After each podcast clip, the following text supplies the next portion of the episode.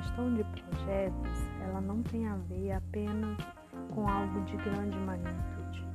Ou seja, um projeto ele pode estar envolvido com pequenas atividades do dia a dia, é, como por exemplo a resolução de problemas internos, a negociação com fornecedores, a entrega de produtos, a implementação de sistemas e implementação de, de estratégias.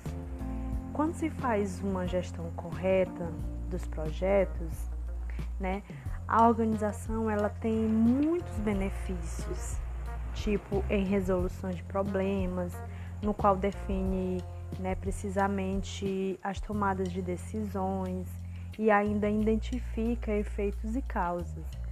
Além do mais, possibilita a organização desenvolver uma visão de futuro, tipo, né, estabelecendo estratégias e como resultado motivando e inspirando os esforços da equipe.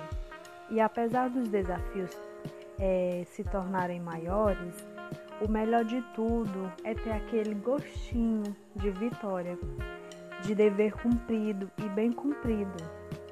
É, e todo esse planejamento ele resulta em redução de custos, controle de riscos, controle de qualidade, né, melhores decisões, mais envolvimento e proatividade do time, aumenta também a credibilidade e confiança dos clientes.